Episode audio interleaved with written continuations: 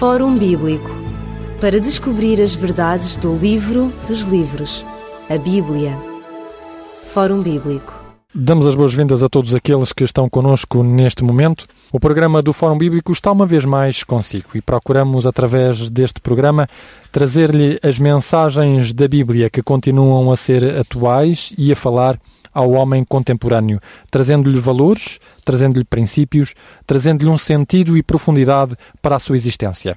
Estamos a examinar a parábola do rico e do Lázaro. Ficámos no último programa no versículo 26 deste capítulo 16 de Lucas. E neste versículo 26 era dito que estava posto um abismo entre Lázaro e aquele rico, de sorte que dizia o pai Abraão: os que quisessem passar daqui para vós não poderiam, nem tampouco os de lá passar para cá.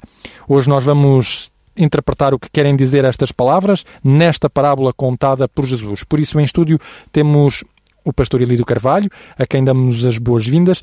Pastor Elídio, eh, como nós vimos Uh, no programa anterior. Esta parábola é apenas uma, uma imagem que coloca um pouco a ridículo aquilo que era a doutrina da imortalidade da alma uh, no mundo egípcio, por exemplo, no mundo grego, mas que também tem uma informação importantíssima para os judeus contemporâneos de Jesus Cristo que estavam a assistir. O que é que Jesus quis dizer com esta história? Portanto, convém realçar, e nunca é demais, não é assim, que a parábola do rico e do Lázaro, repetimos uma vez mais, não tem a ver com qualquer ensinamento de Jesus em relação, como nós dizemos, à vida do além. Não há vida para lá da sepultura até à gloriosa vinda de Jesus. Ora, e Jesus vai, de uma forma, repetimos uma vez mais, de uma forma satírica, usar o material existente, conhecido dos judeus, numa, que tem toda a gênese a todos aqueles que é uma doutrina pagã da imortalidade da dita alma. Até porque, biblicamente falando, a alma não é alguma coisa que seja exterior a nós, mas o nosso todo, como se diz na matemática, o todo é igual à soma das partes, e nós, como um todo, é que formamos uma alma respirante, um ser respirante, vivente, como diz o livro de Gênesis no capítulo 2, no verso 7 em particular.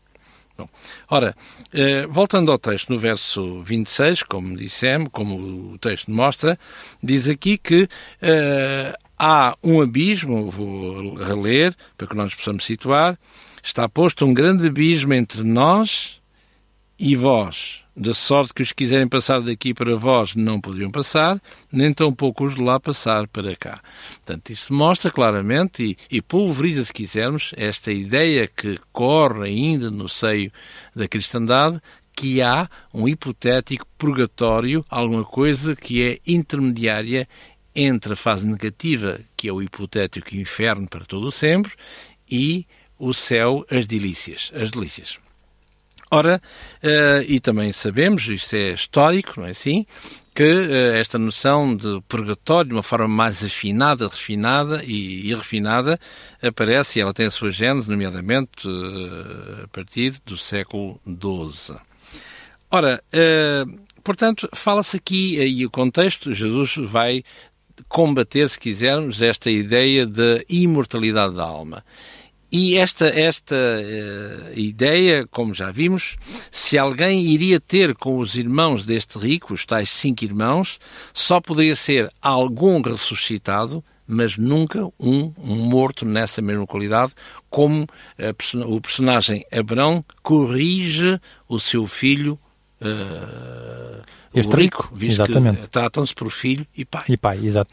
Portanto, esta, se esta noção do morto que vai à casa dos irmãos, portanto, está subjacente a esta imortalidade da alma e esta, esta doutrina tem realmente um, um, patrono, tem um mentor, mentor esse que nós encontramos, em particular, logo no início, no livro do Gênesis, no capítulo 3 e no verso 4, onde diz que, então diz a serpente à mulher, certamente não morrerás, ou morrereis.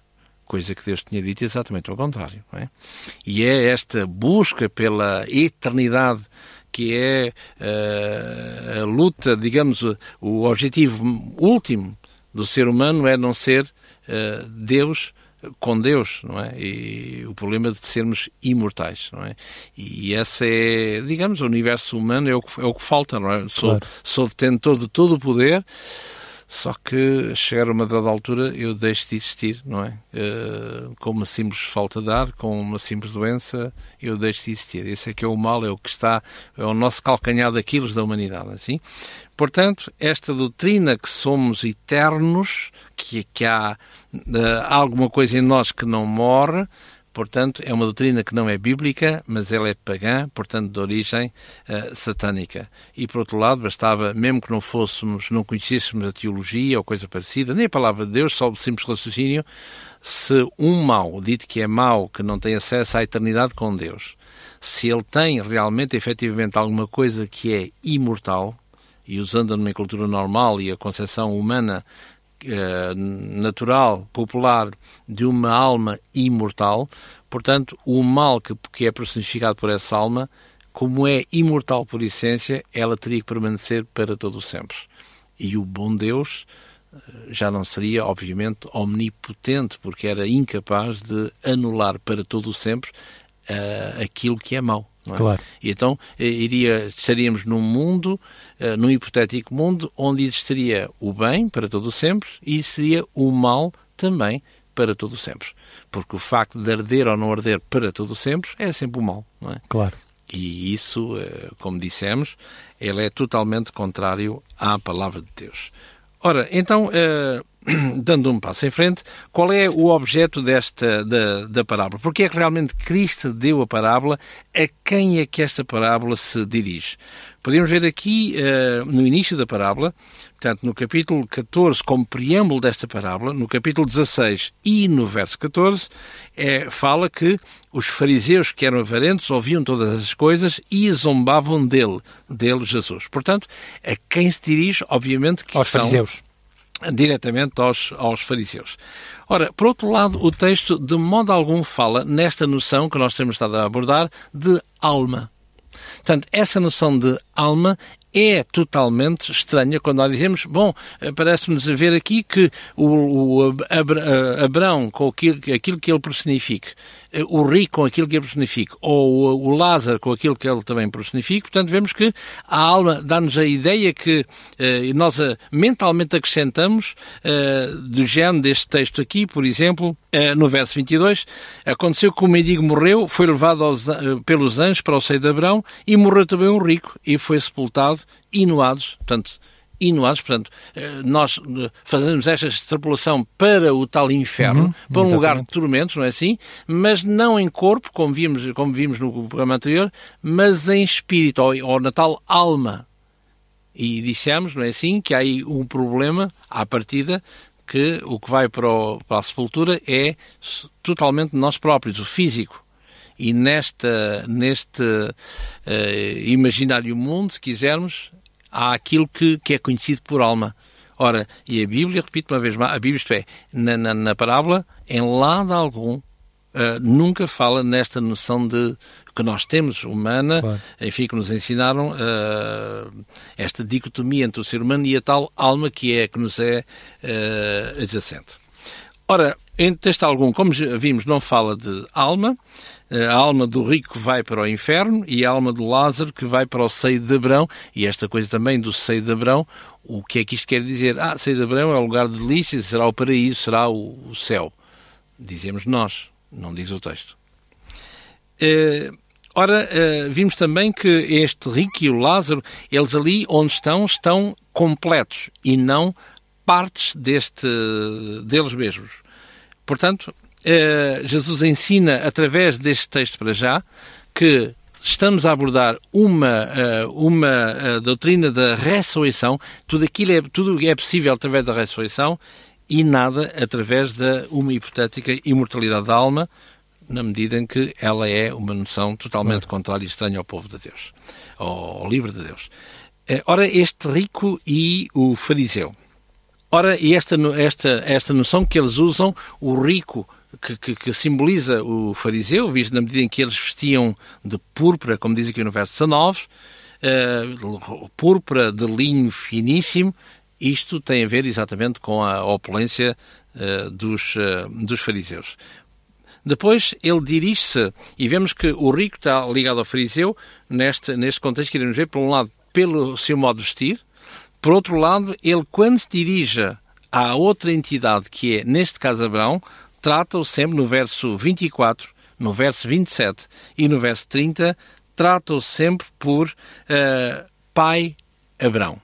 Ora, e quem tem esta, esta forma de, de se expressar é exatamente os, os fariseus. Portanto, eles reclamavam uh, em todos os níveis esta paternidade de, do pai Abraão. Podemos ver isso, por exemplo, num par de textos, aqui em Mateus, no capítulo 3 e no verso 9 em particular, diz assim, uh, diz uh, no diálogo é João Batista que fala com os os fariseus que vinham para junto a ele para serem batizados, não presumais de vós mesmos, portanto estou a ler uh, Mateus uhum. capítulo 3, verso 9, não presumais de vós mesmos, dizendo, temos por pai Abraão, porque eu vos digo que mesmo que destas pedras Deus pode suscitar filhos de Abraão. Como iremos uh, ver, uh, esta noção que, porque é que João diz, mesmo destas pedras Deus pode suscitar filhos de Abraão. Portanto, mas na parte primária deste texto, não presumais, vou dizer-lhes que tendes por pai Abraão. Curiosamente é como uh, o povo judeu no passado porque o facto de ter um templo já estavam, como fosse um talismã, não é assim, um fetiche, já estavam uh, tranquilos, nada lhes aconteceria. Uh, se recordar isso aqui, por exemplo, no livro do profeta Jeremias, no capítulo, salver, no capítulo 7, Uh, e no verso 3, ora, é dito aqui, ex exatamente, diz assim: Assim diz o Senhor dos Exércitos, o Deus de Israel: melhorai os vossos caminhos, as vossas obras, e eu vos farei habitar neste lugar. Não vos fieis em palavras falsas, dizendo: Templo do Senhor, Templo do Senhor, Templo do Senhor é este. Ou seja, para eles, um templo é a garantia de imunidade a todos os níveis. E, e, acontece que em vários processos de intenção e de acusação contra os profetas, uh, por exemplo, uh, contra Estevão, onde ele diz que Deus não habita em templos feitos, feitos por mãos de homens. homens. E isso irritou de Foi suficiente, maneira, exatamente. Uh, excitou, se quiser, no aspecto negativo, os, os judeus, os fariseus, porque o templo era, era o máximo curiosamente, hoje vamos a Jerusalém e lá está o Muro das Lamentações e há todo aquele fetiche, não é assim? Que, que não quer dizer rigorosamente nada, mas que a nação judaica tem como sendo uh, o seu ex-libris.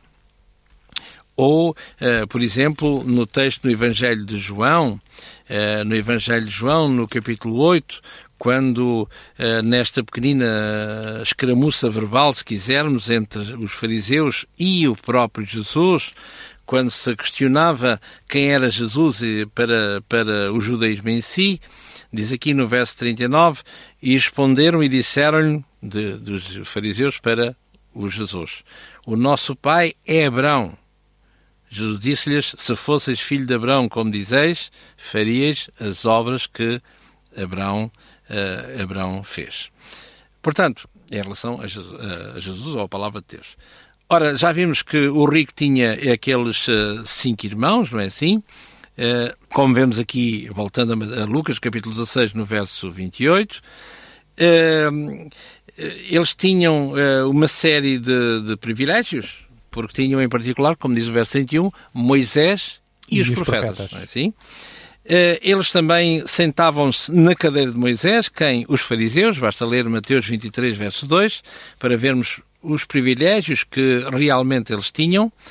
Em, ou seja, tinham, eh, de uma forma eh, sintética, tinham o templo, tinham a lei, tinham os pactos, tinham as normas de saúde e tinham, acima de tudo, o sacerdócio.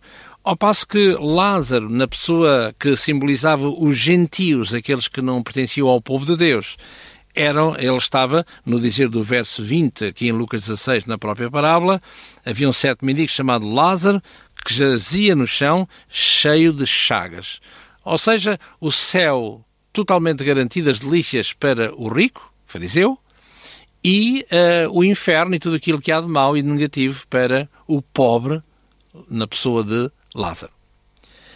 Eh, por outro lado, os judeus uh, chamavam aos seus contemporâneos, portanto, não judeus, os gentios, uh, tinham várias formas piedosas de tratar com eles. Em primeiro lugar, Uh, Vão-lhe chamar naquele texto que já, nós já lemos, em, em, Mateus capítulo 3, verso 9 e 10, quando diz lá que não presumais que sois filhos de Abraão, porque o próprio Deus faria suscitar destas pedras filhos de Abraão. E estas pedras, ele, João não está a referir uh, pedras físicas, mas a alguém que não é, que não pertence de sangue ao dito povo judeu. E repare que esses são o que eles chamam de pedras. pedras, de que não há nada a fazer por eles, pensavam eles. Por outro lado, é, são chamados também, eh, aqui em Mateus, no capítulo 7 e no verso 6, estes gentios, eh, portanto, não judeus de sangue, eles são chamados no capítulo 7 e no verso 6, não deis aos cães as coisas santas, as coisas santas não é? Eh, nem deiteis aos porcos as vossas pérolas. E vemos aqui, de uma forma uh, direta ou indireta, se quisermos, que os gentios não eram só considerados pedras, como também uh, porcos e cães. E, e, é interessante nesta forma de vermos uh, cães de uma forma mais específica, quando lemos o Evangelho segundo São Mateus no capítulo 15, e vemos aqui algo de interessante que aconteceu com Jesus. Mateus capítulo 15 e a partir do verso 21. Fala aqui que Jesus está perante uma mulher cananeia, portanto, alguém gentia, alguém que não pertence ao povo de Deus. E vemos uma forma interessante como Jesus vai usar a linguagem do seu tempo, a linguagem dos seus contemporâneos, do seu povo, para provar a, a, fé desta mulher. Portanto, as palavras que Jesus vai empregar aqui não são, ou melhor, Jesus não as sente, mas dirá simplesmente para mostrar e provar a fé desta mulher se ela se desencoraja, desencoraja antes de chegar ao prémio. E no verso 21 diz assim: Partindo Jesus dali, para, foi para as partes de Tiro e Sidom, portanto, ao norte da Judeia, portanto, no totalmente, Líbano. o hoje Líbano, exatamente, totalmente uh, pagã. Que viu uma mulher cananeia que saía daquelas cercanias e clamou, dizendo: Senhor, filho de Davi, tem misericórdia de mim, a minha filha está miseravelmente endemoniada. Portanto, está doente. Repito, a ler, estamos a ler Mateus capítulo 15 e agora no verso 23. Mas ele, Jesus, não respondeu palavra e os seus discípulos, chegando ao pé dele, rogavam-lhe, dizendo: Despede-a, que vem gritando atrás de nós. E reparem, reparemos já que os discípulos impregnados desta, deste, deste substrato judaico, não é assim? Olhar para aquela é uma voz que está aqui a incomodar. E estamos a imaginar uh, mentalmente, portanto, Jesus está a caminhar com os seus discípulos e esta voz incómoda atrás, atrás Senhor, uh, socorre-me, tem misericórdia de mim. Portanto, não está a falar de uma, de uma judia, mas está a falar-se de uma cananeia. Claro. Portanto, que não merece a pena qualquer cuidado com ela. Verso 24. E Jesus respondendo disse a ela, agora para desencorajar, agora usando as palavras que qualquer judeu uh, utilizaria para, com ela, para com ela. Eu não fui enviado senão às ovelhas perdidas da casa de Israel, coisa que não, é, não és tu que é gentia. Então chegou ela e adorou, dizendo: Senhor, socorre-me. Portanto, aquilo que Jesus disse eu não sou, sou, considerado, não vim senão às ovelhas de Israel. Portanto, tu não fazes parte deste rebanho, portanto, eu não tenho nada a ver contigo. E ela continua a insistir, Senhor, socorre-me. Ele, porém, verso 26, responde e disse-lhe, não é bom pegar no pão dos filhos, e repare agora, nesse contexto que vimos há pouquinho, e deitá-la aos cachorrinhos. Portanto, os filhos são os filhos de Hebrão, os judeus, de, de pura cepa, não é assim, de linhagem, lançá-la aos cachorrinhos que é São teu, todos os outros. Que é o teu caso. E reparem que estamos aqui a roçar a parábola que Lázaro o gentio estava cheio de chagas e alimentava-se de onde? Das migalhas que saíam da mesa dos senhores, não é? E aqui, lançar o pão aos cachorrinhos. É a mesma uh, terminologia, se quisermos, com outras palavras mais simples.